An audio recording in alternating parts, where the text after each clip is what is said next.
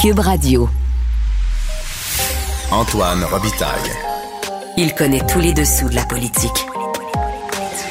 Une entrée privilégiée dans le Parlement. Là-haut sur la colline. Antoine Robitaille. Et bon jeudi à tous. Aujourd'hui à l'émission, des jeunes en âge de procréer refusent de le faire en raison de leur éco-anxiété, de leur perte de confiance en l'avenir. On en discute avec une députée optimiste et surtout, nouvelle maman, Marois Risky du Parti libéral. Et en balado, dans sa chronique du côté des classiques, Gabriel Côté décortique les discours sur le déclin du français au Québec par le truchement du grand Alexis de Tocqueville. Mais d'abord, mais d'abord, c'est l'heure de notre rencontre quotidienne avec Réminado. Réminado. Tout a été mauvais. Ça a été un spectacle désolant. C'était triste de voir ça. Antoine Robitaille. On sait bien, vous voulez faire du nationalisme. Mais non, on veut justement contrebalancer cette délocalisation-là politique. La rencontre. Un jour, on fera notre débat. Oui, oui, bien sûr. Métal sur métal. C'est le moment de vérité. La rencontre. Nado Robitaille. Mais bonjour, Rémi Nadeau. Bonjour, Antoine. Chef de bureau parlementaire à l'Assemblée nationale pour le journal et le journal. C'est déjà l'avant-dernière journée de cette courte session parlementaire. Alors, on passe tout de suite à l'analyse sportive de la période de questions.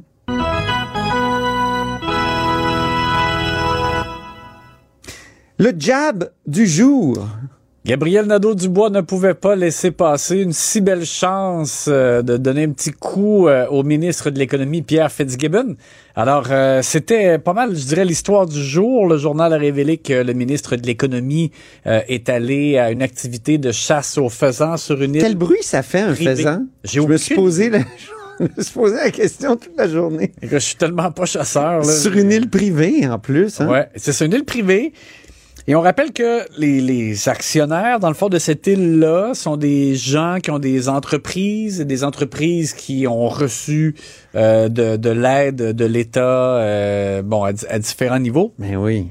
Bon, alors ça posait des questions. Le journal a posé des questions M. Fitzgibbon avant de publier, euh, parce que c'est l'idée, c'est qu'on se dit bon, ben est-ce que c'est un avantage qu'il a reçu? Euh, Il a été invité, c'est pas c'est pas un lieu qui est ouvert au public, donc euh, est-ce qu'il a euh, déclaré cet avantage à la commissaire à l'éthique? Parce que c'est c'est ce que prévoit le code d'éthique euh, des élus de l'Assemblée nationale, que s'ils reçoivent soit un cadeau de, de 200 dollars et plus ou une forme d'hospitalité, Oui. euh, ils doivent le déclarer dans un délai de 30 jours. Oui. La question lui avait été posée. Il a refusé de répondre au journal.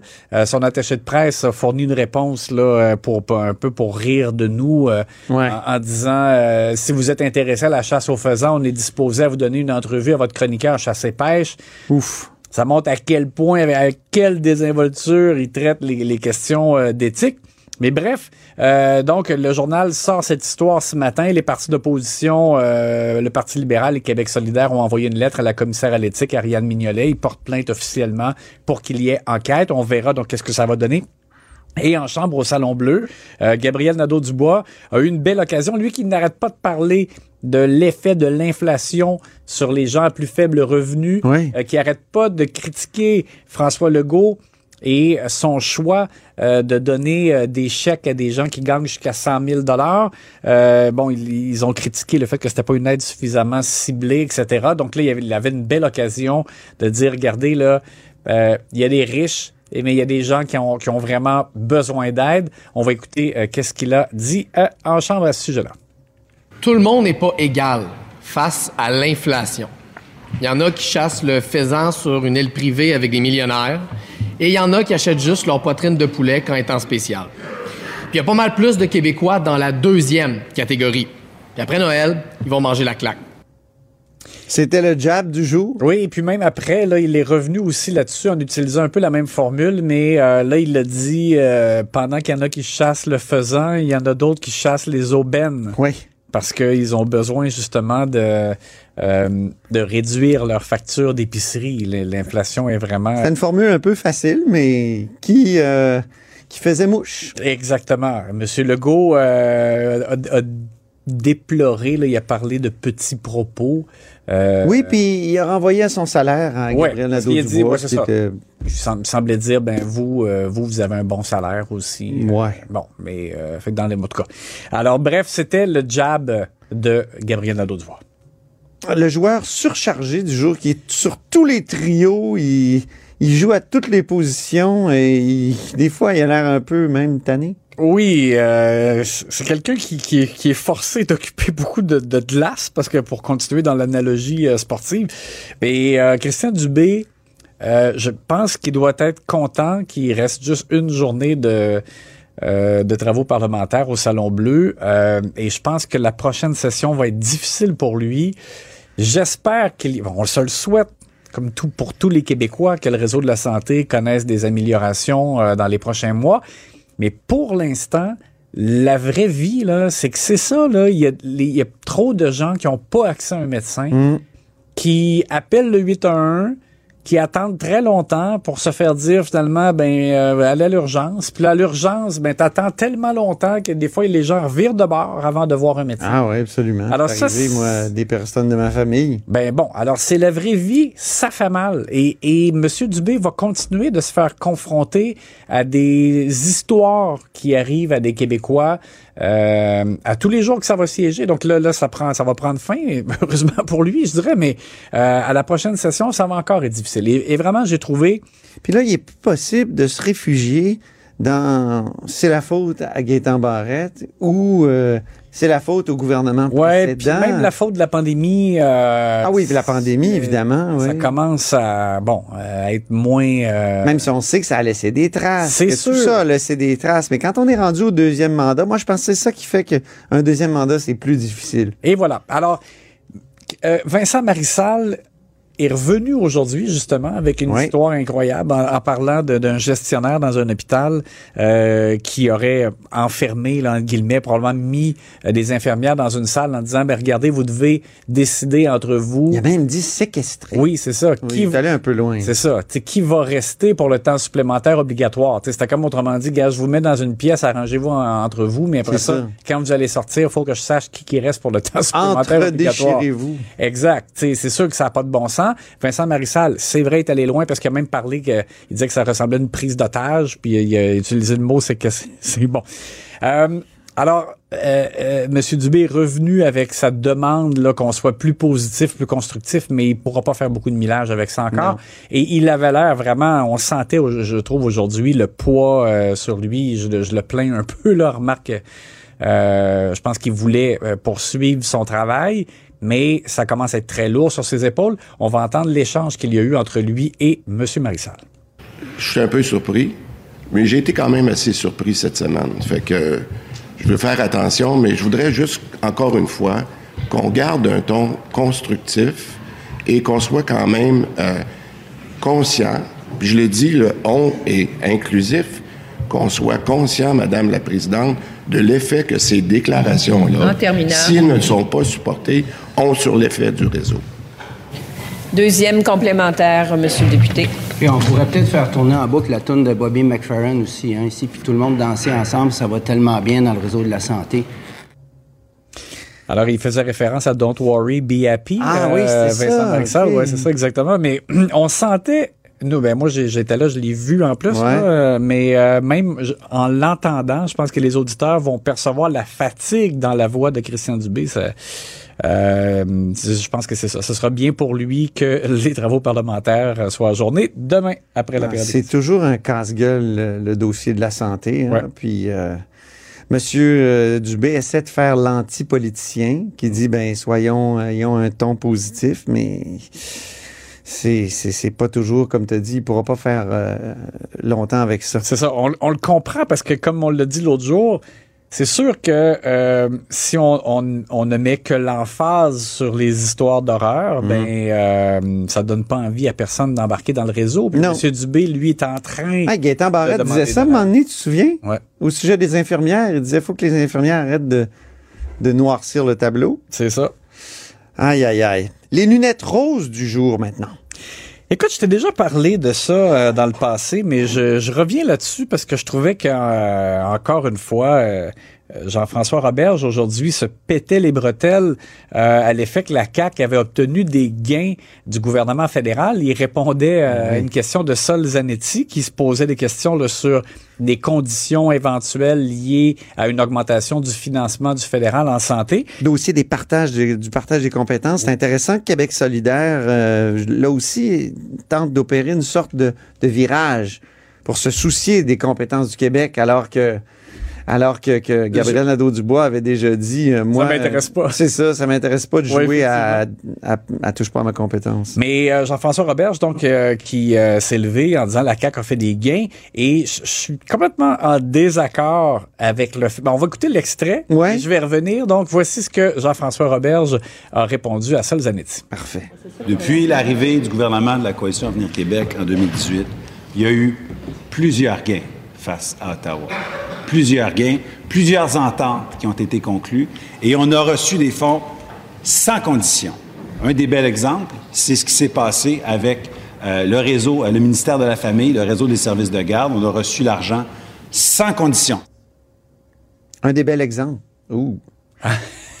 Excuse-moi, c'est c'est le ministre de la langue française. Raison. On est au Salon Bleu. T'as raison, je n'avais pas remarqué. Ouais. Euh, je, je suis totalement en désaccord avec ça. Et donc, je m'explique, c'est que c'est pas un gain face au gouvernement fédéral. Le, le Québec n'a pas été arraché un pouvoir supplémentaire du gouvernement non. fédéral. Pas des points d'impôt, là. C'est juste la logique quand le gouvernement fédéral empiète dans les compétences des provinces pour créer un programme dans un champ de compétences qui nous appartient et que nous on dit ben regardez euh, non merci c'est correct on l'a déjà fait le réseau des garderies mais c'est juste normal Eh qu'il oui. qu'il nous donne la part qui revient au Québec il y a aucun gain là-dedans s'il l'avait pas fait ça aurait été un scandale innommable Et il y en a plein comme ça. Alors, cas. alors bref, je conteste complètement. euh, et, et- et- et- et M. Legault, des fois, prenait cet exemple-là. Et si tu enlèves ça, il reste quoi comme gain du- que, que le Québec euh, est allé chercher du fédéral dans, dans les quatre dernières années? Écoute, c'est presque rien. Et euh, je trouve que l'exemple est vraiment... une chose, une fois, j'avais interviewé Sonia Lebel, qui était ministre à, à l'époque de- des Relations intergouvernementales canadiennes, puis j'ai, j'ai- à un moment donné, dans l'entrevue, j'avais dit, vous avez fait un gain, au fond, je vous le concède, c'est d'avoir euh, s'auto-mitché, de, de s'être auto-mitché, c'est-à-dire... Pour les juges? Non, Ah. d'être allé euh, dans le Google Doc, comme on disait l'autre Ah oui, jour, oui, oui, ben, puis pour- mettre la nation puis la langue française. Ça, c'est ça, c'est une vraie avancée. C'est symbolique. Ça va peut-être avoir un effet sur la jurisprudence éventuellement. On verra si les juges vont, vont, vont y porter attention.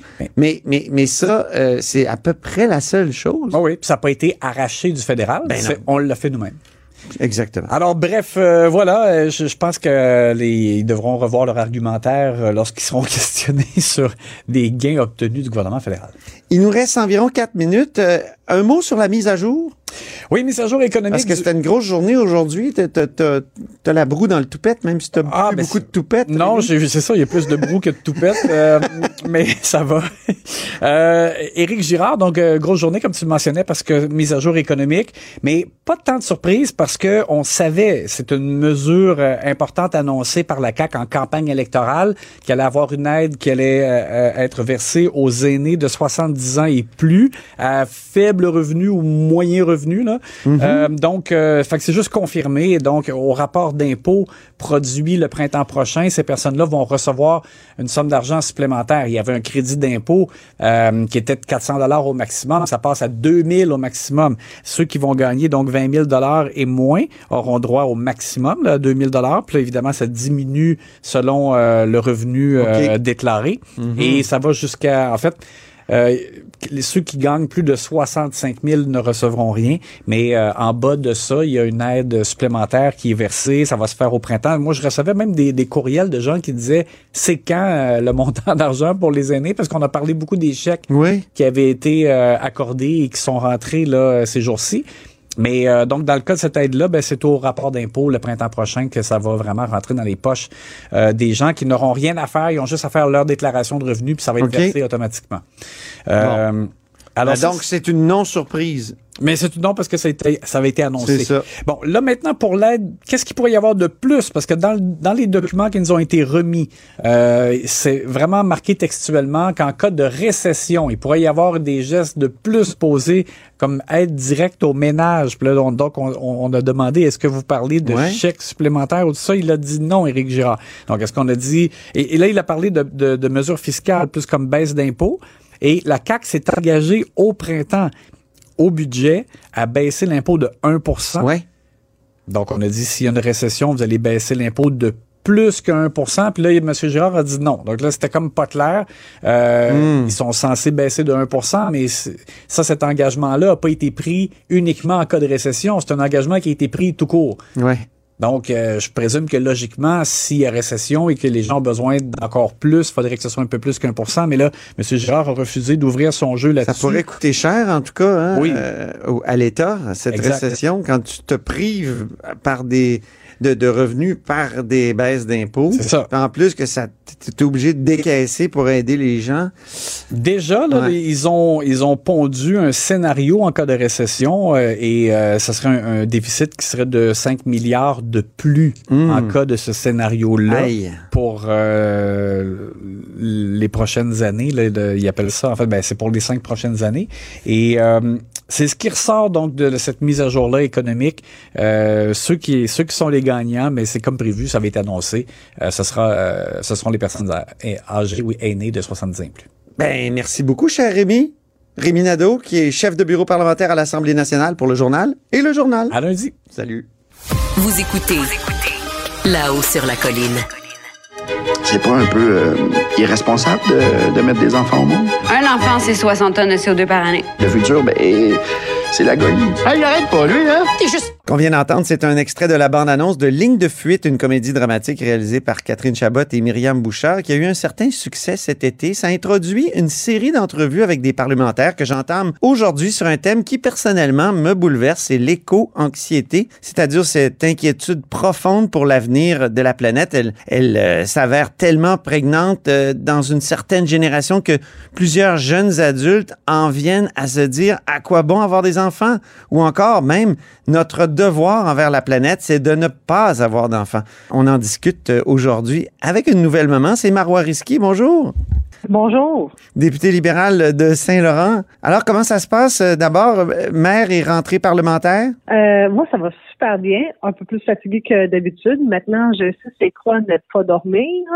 Euh, on fait juste des euh, petits sommes durant la journée puis le soir. Alors, ça a été une, une rentrée cette semaine. Je dirais vraiment belle. On a eu une très belle réception. Euh, les gens à Québec ont été très gentils, puis vraiment tous euh, les parlementaires de tout parti confondu, là, ça a été un très bel accueil. Et c'est souligné par la chroniqueuse José Legault ce matin qui signe un, un très beau texte dans nos pages sur la présence de votre petit Gabriel en chambre, entre autres. Oui, ça m'a beaucoup touché. Je l'ai lu ce matin, puis euh, j'ai beaucoup aimé sa chute.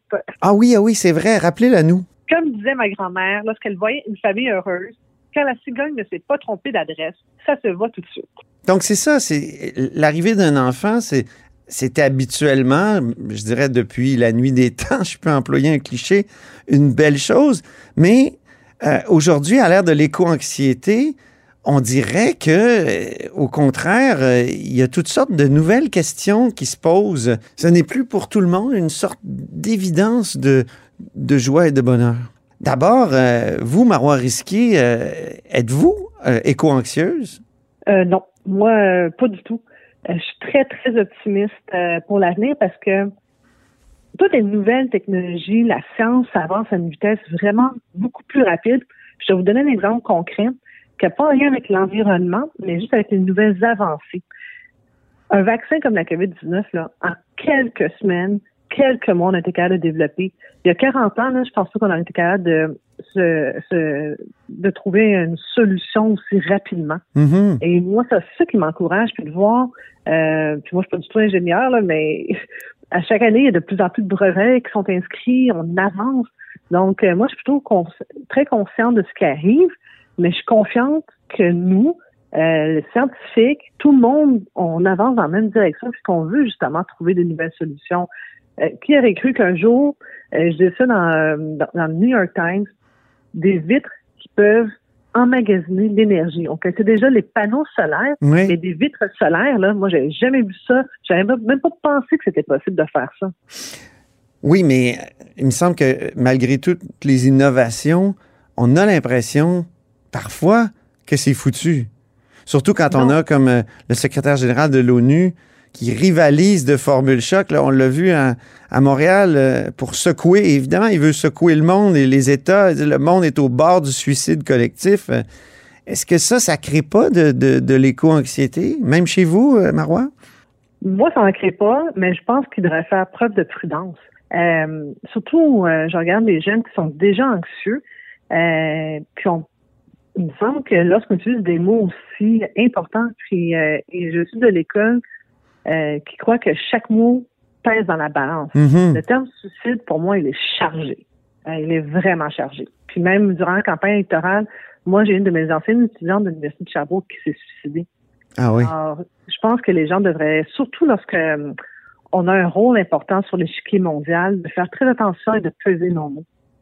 Oui, parce que moi, quand j'étais jeune, c'était les punks qui disaient no future, mais c'était lié peut-être à une anxiété, euh, je dirais, atomique. On avait peur euh, d'une espèce d'apocalypse atomique, mais c'était un peu lointain, un peu. Alors que là, il me semble que c'est beaucoup plus prégnant dans la jeunesse. Est-ce que vous, comme, critique en matière d'éducation, puis aussi comme, euh, professeur d'université, vous ne l'avez pas senti, ça?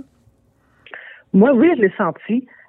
Comme professeur à l'université, euh, qu'il y en a vraiment qui ont peur de l'avenir, qui n'arrivent pas à voir là, que le soleil va encore se lever demain matin. Mhm. Puis, je comprends parce que avec des formules aussi chocs, euh, puis qu'on dirait que c'est la fin, ben, il y a des gens qui vont vraiment penser que finalement, il n'y a plus rien à faire. Au contraire, euh, oui, euh, on a des échéanciers à respecter, puis que malheureusement, trop souvent, on va, on va voir euh, des politiciens qui vont faire des très, très beaux discours. Et pour reprendre l'expression de Greta Thunberg, qui l'avait très bien dit, Mhm. c'est beaucoup de blablabla, blablabla. Ensuite, Oui. Ça prend des actions. Puis il faut pas attendre après les élus nécessairement. Chaque geste compte. Là. Euh, puis, je, je vais vous donner un exemple concret. Ouais. Demain, là, euh, pour la COP 15, là, euh, c'est bien beau là, que tout le monde soit au palais des congrès, euh, mais concrètement, là, est-ce qu'il va y avoir un geste de poser? Parce que moi, demain, je tiens un point de presse parce que à Saint-Laurent, il y a ce qu'on appelle le champ des monarques. C'est un espace là, euh, qui, Ah oui? qui appartient au territoire euh, du ministère du Transport parce que c'est l'ADM, donc Aéroport Montréal-Trudeau. Là, en ce moment, ADM voudrait construire, là, alors que c'est vraiment là, un écosystème. Il y a des gens qui se promènent là, euh, et c'est aussi grand, M. Robitaille, que le parc Mont-Royal. Ah oui. Rappelez-vous là qu'il y a quelques mois, le gouvernement fédéral a annoncé là, en grande pompe qu'ils veulent justement convertir des parcs dans les métropoles canadiennes. La dernière fois que j'ai regardé, Montréal, c'est la métropole du Québec. On a l'équivalent euh, du Mont-Royal. Alors pourquoi que le gouvernement fédéral ne profite pas de la COP 15 puis annonce justement la protection de ce territoire? Moi, c'est ce que j'ai demandé. C'est ce que mon maire Alain aussi a demandé. Puis on a fait un point de presse euh, en juillet dernier pour interpeller le ministre de l'Environnement fédéral, le ministre du Transport fédéral. Mais à ce Mhm. moment, ils nous ont pas répondu. Alors moi, j'espère qu'une fois qu'ils auront terminé, euh, serrer les mains, faire des photos op, mais qu'ils passent à l'action. Parce que ça, ça serait vraiment un vrai geste concret. Puis au moins, on aurait dit, ben, la COP 15 a servi quelque chose.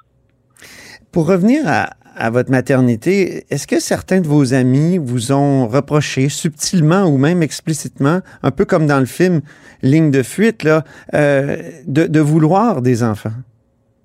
Ben, moi, j'ai 37 ans. Et je vous dirais que toutes mes amies sont pas mal dans euh, pas mal euh, dans le même âge que moi et veulent des enfants. Et nous, on vit plutôt une autre réalité qui est très différente. C'est en ce moment fécondation in vitro. Alors, j'ai plus des amis qui sont dans un processus, euh, soit de, de congé de leurs œufs, euh, soit qui font le processus de fécondation in vitro, eux autres aussi, euh, que d'amis qui n'en veulent pas d'enfants. Moi, je suis vraiment dans une autre réalité. Alors, peut-être que l'adage est vrai, qui se ressemble, ça semble, euh, mais non, j'ai pas eu de reproches. Au contraire, j'ai plus d'amis qui en veulent des enfants. Ah oui, parce que moi, j'écoute les jeunes. J'ai trois jeunes dans la vingtaine. J'ai trois enfants. Puis, euh, et c'est c'est- c'est le genre de discussion qu'ils ont souvent. Et, même ici au bureau, euh, tout à l'heure, il y a un collègue qui m'a dit qu'il a cessé, lui, il est père de famille très jeune, et il a cessé de parler à certains de ses amis parce que cette question-là est venue sur le tapis. Comment vous- pouvez-vous avoir ce geste d'irresponsabilité de mettre quelqu'un au monde? C'est terrible. Ben, si on arrête de faire des enfants, il me semble qu'à un moment donné, il va falloir qu'on se pose une autre question. là. Hmm? Comment l'humanité va continuer? à- C'est ça. Il me semble qu'on a toujours fait des enfants. Puis au contraire, moi, je me bats pourquoi aujourd'hui, là, je me, bats, je me bats pas seulement pour les enfants des autres, je me bats aussi pour le mien. Ouais. Je pense que tout élu euh, qui est parent, là, c'est encore plus vrai là, quand on dit je le fais pour euh, la génération future. Là. Euh, tous les sacrifices qu'on va faire, tous les gestes qu'on va poser, ben, on ne fait pas nécessairement pour notre génération. On regarde notre bébé, Ouais. notre enfant, puis on se dit, mais c'est pour vous, parce que moi, je veux vraiment vous laisser une planète que vous pourrez être encore fiers. Mhm. Vous me rappelez le- le- le- la phrase de Max Weber, le- la politique, c'est le goût de l'avenir. Donc, euh, vous avez manifestement pas perdu le goût de l'avenir, vous, Marois. Au contraire, là, moi maintenant, euh, moi je vous dis tout ça, c'est sûr que je veux, je veux plus d'enfants. J'aimerais ça en avoir, évidemment, je ne contrôle pas ça. Mhm. Euh, mais moi, mon souhait, c'est d'en avoir d'autres et j'encourage les gens à, à oser l'avenir, à espérer, à être positif. Parce que si là, on, on reste tous négatifs, à un moment donné, on va jeter, on n'avancera plus. On va être dans un état morose. Ben, merci beaucoup, Maroreski, pour cet entretien sur l'éco-anxiété dont euh, vous n'êtes manifestement pas, euh, comment dire, euh, touché. Non, moi, je suis une éternelle optimiste. C'est bon. Merci. ça- et on va envoyer ça aux jeunes qui s'inquiètent euh, tellement pour l'avenir qu'ils veulent même pas enfanter. Là-haut sur la colline. Ce que les ministres n'ont pas voulu dire, va vous le dire. C'est jeudi, jour du côté des classiques.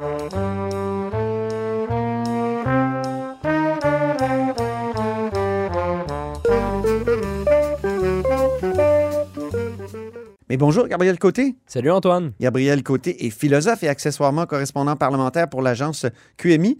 Et périodiquement, il exhume une phrase ou un texte d'un grand auteur avec lequel il décrypte une dimension de l'actualité politique. Alors aujourd'hui, Gabriel, quel auteur nous servira à comprendre l'actualité et quel élément d'actualité décryptons-nous? On va parler d'Alexis de Tocqueville et on va essayer de comprendre le débat sur le, le déclin du français et sur les moyens de l'enrayer euh, proposés par les différents partis politiques. Et qui est Alexis de Tocqueville? Moi, c'est un de mes héros, un de mes auteurs préférés.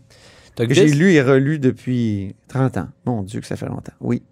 C'est euh, c'est aussi un de, mes, euh, un de mes compagnons. C'est un écrivain extraordinaire euh, d'une clarté, d'une clarté proprement... Parfois désarmante. parfois désarmante, Mm. à laquelle on n'est pas habitué en tout cas, euh, qui, écrivait, euh, qui est né en 1805, donc peu après la, la Révolution française, dans une période de grand euh, tumulte en France. Il a Eh fait oui. un, un voyage aux États-Unis, puis il en a tiré un livre de la démocratie en Amérique, dans lequel il pose des, des diagnostics euh, très, très euh, euh, précis à propos de ce que c'est la société démocratique. Et on s'y réfère encore aujourd'hui, là, parfois, comme, comme une grande œuvre. On- on- Pour comprendre le principe de la démocratie, euh, l'avancement ou le progrès de l'idée d'égalité. Hein? C'est pour nous aujourd'hui la démocratie, c'est souvent la liberté. Quand on lit Tocqueville, on prend conscience du passage d'une société aristocratique où l'inégalité est, est- est finalement la norme, parce qu'il y a des classes et, et des privilèges, à une société démocratique où tout le monde, en principe, est égal. Exactement. Puis on, y- on a même vu là, chez Tocqueville un, un espèce de, de prophète là, qui a prédit comment euh, les choses allaient euh, se passer dans, Ben oui. dans les sociétés euh, démocratiques. Alors, que dirait Tocqueville, qui est passé au Bas-Canada dans son voyage en Amérique? Ça a été, ces textes ont été réunis dans un petit livre, moi, qui, pour moi, qui a été marquant, euh, Tocqueville au Bas-Canada. Que dirait-il, selon toi, du débat sur les langues actuellement en 2022? Mais je pense que lui-même, étant un, un grand observateur, euh, ne pourrait qu'admirer l'acuité des diagnostics qui sont posés par euh, les différents partis politiques sur la situation. Et il nous dirait probablement que les libéraux ont raison qu'il faut améliorer la francisation des immigrants qui arrivent ici sans connaître le français. C'est comme une évidence. Mhm. Je dirais aussi que Québec solidaire a raison de dire qu'il faut protéger le français dans l'espace public, puis en particulier au travail, là où on passe le plus clair de notre temps. Mhm. Aussi une évidence. Je pense qu'il dirait aussi que François Legault a raison de dire que si la proportion d'immigrants francophones était plus élevée, le français serait mieux protégé. Ça aussi, ça lui semblerait une évidence. Puis Oui. Enfin, il dirait peut-être même que le Parti québécois a raison de dire que si le Québec était un pays, et donc le seul maître de ses lois sur son territoire, il serait plus facile d'enrayer le déclin du français. Donc, il donnerait un collant dans le cahier de tout le monde. Mhm. Mais je pense qu'il donnerait le plus gros collant à un certain chroniqueur du Journal de Québec et du Journal de Montréal, Ouais. que tu connais bien, qui a écrit euh, une belle phrase hein, dans, dans une chronique il y a quelques jours. Il a écrit la phrase suivante que tu reconnaîtras peut-être, c'est euh, L'Empire est invisible parce qu'il donne l'impression qu'on l'a librement choisi ». Alors là, Tocqueville, il, serait content parce qu'il retrouverait enfin euh, un esprit qui est un peu de connivence là, euh, avec lui. OK. Ah, ben oui, ben c'est moi qui ai écrit cette, cette phrase-là. Et je parlais de l'Empire, l'Empire des États-Unis et de l'anglophonie à partir du fabuleux essai de Mathieu Bellil, L'Empire invisible. En tout cas, ça fait penser euh, à Tocqueville. Oui. Tocqueville, euh, dont un des, des arguments qui est devenu euh, classique est de, de dire que dans une société démocratique, tout le monde croit qu'il est à l'origine de ses propres opinions. Puis chacun prétend s'expliquer tous les éléments de la vie sociale par lui-même en exerçant sa raison. Bref, chacun prétend à l'originalité, au caractère unique, distinct et personnel de ce qu'il pense. Mhm. Mais on, on voit tout de suite en le disant que euh, parvenir à une telle indépendance d'esprit, c'est impossible. On a seulement à regarder ce que nos voisins disent, puis à constater qu'ils disent la même chose que notre deuxième voisin pour euh, le voir. Il n'y a pas Heidegger qui parlait du on. Le Heidegger parlait du... Le on, c'était justement on dit. Donc, euh, c'est une espèce de, de- d'opinion collective écrasante. Là. C'est ça qui finit par, euh, par euh, envahir tous les esprits. Et donc, dans les sociétés démocratiques comme la nôtre, c'est vraiment l'opinion de la majorité qui fonctionne comme euh, autorité légitime. Alors, Mhm. les individus perdent leur liberté d'esprit et ils adoptent chacun pour sienne les idées de tout le monde. Mhm. Alors, c'est un peu à ça que me faisait penser ta, ta phrase. Et c'est pour ça que je te, de- je te décernais le euh, plus beau... Une étoile Voilà. tocquevillienne. Une étoile tocquevillienne. Ah, ben ça m'émeut. Puis c'est pour ça aussi qu'il aurait donné, je crois, une mention spéciale à Jean-François Roberge, le ministre de la langue française, pour sa remarque à l'effet qu'il faudrait un, un réveil national. Je pense qu'on a l'extrait. Oui, il s'exprimait le 29 novembre. Écoutons-le. Il va vraiment falloir que les Québécois comprennent qu'en ce moment, là, on marche pas. Là. On court vers le mur. On, a un vrai problème.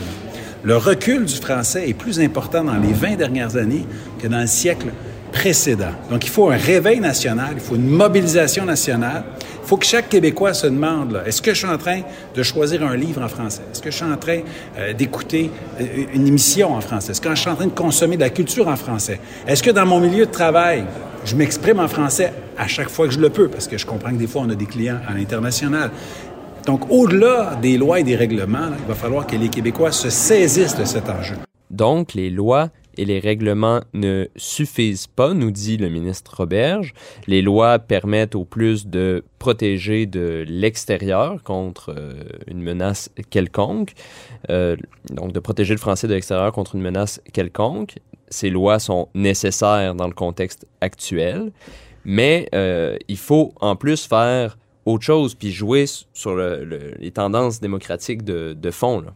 Il faut que les Québécois, donc, se convainquent dans leur raison et par leur raison que le français est en danger et qu'il faut faire quelque chose. Ou euh, plutôt que C'est ça qui est Tocquevillien? Ou plutôt que ça finisse par couler dans, dans le sentiment, puis que ce soit un, un sentiment qui, qui devienne partagé, comme une évidence euh, communément. Un lieu commun.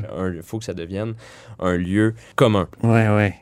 Et euh, le ministre, euh, le ministre dit autre chose aussi dans, dans sa. Il fait une drôle de proposition. Là. Il propose de, d'acheter des livres québécois. Oui, moi, j'ai trouvé que c'était un petit côté panier bleu linguistique. Un panier bleu linguistique. ça, euh, un ami me disait, c'est comme euh, de donner des Tylenol à, à un cancéreux. Ah oui. Donc, il disait ça avec une pointe d'ironie, mais sur le fond, encore une fois, je pense que Tocqueville dirait que c'est pas une si mauvaise idée.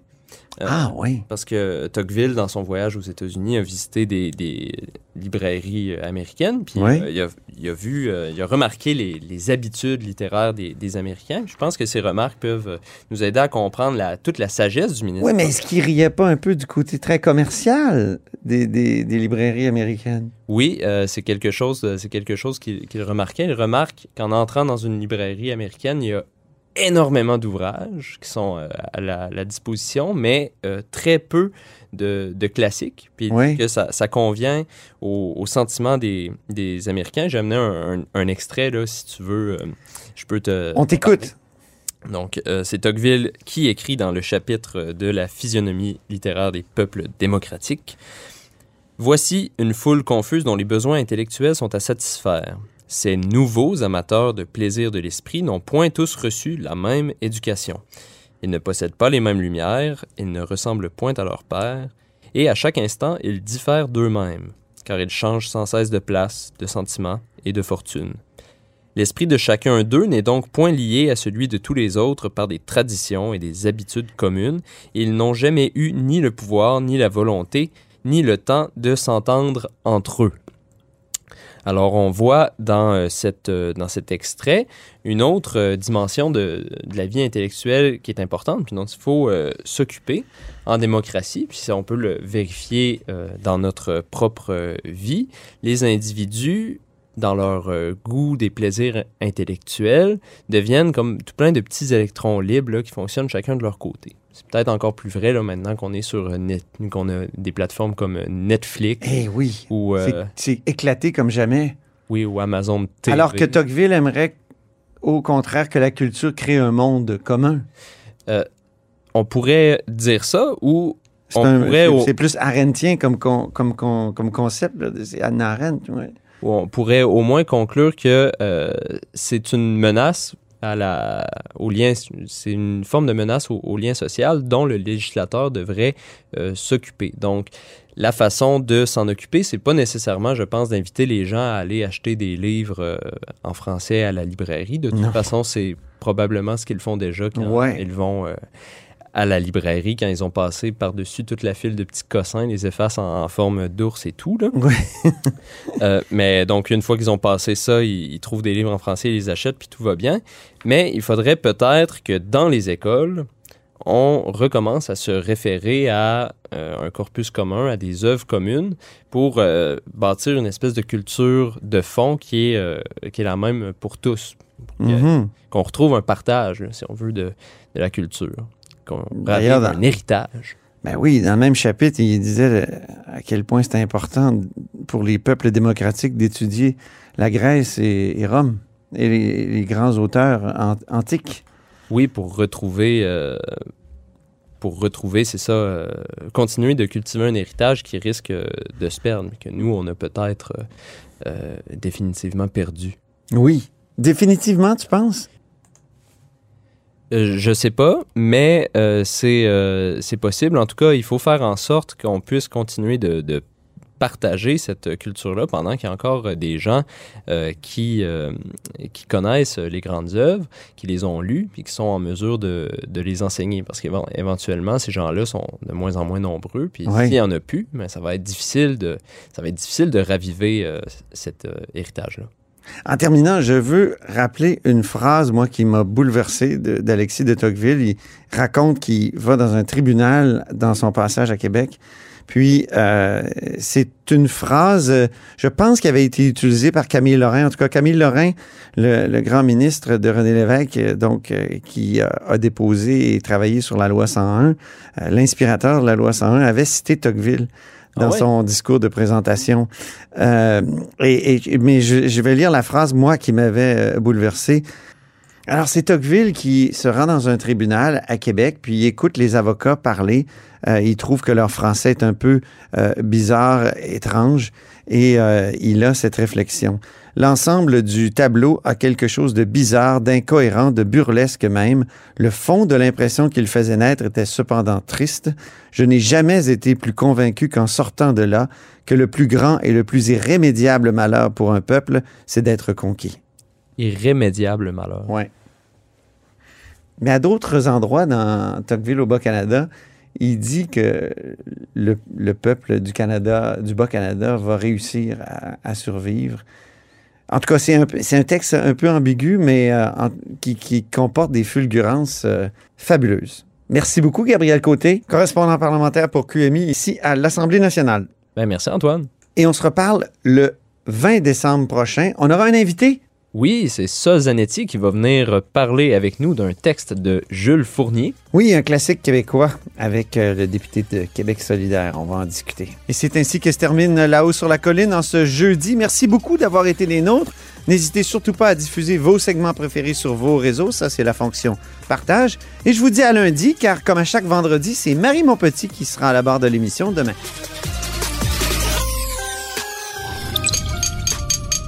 Cube Radio.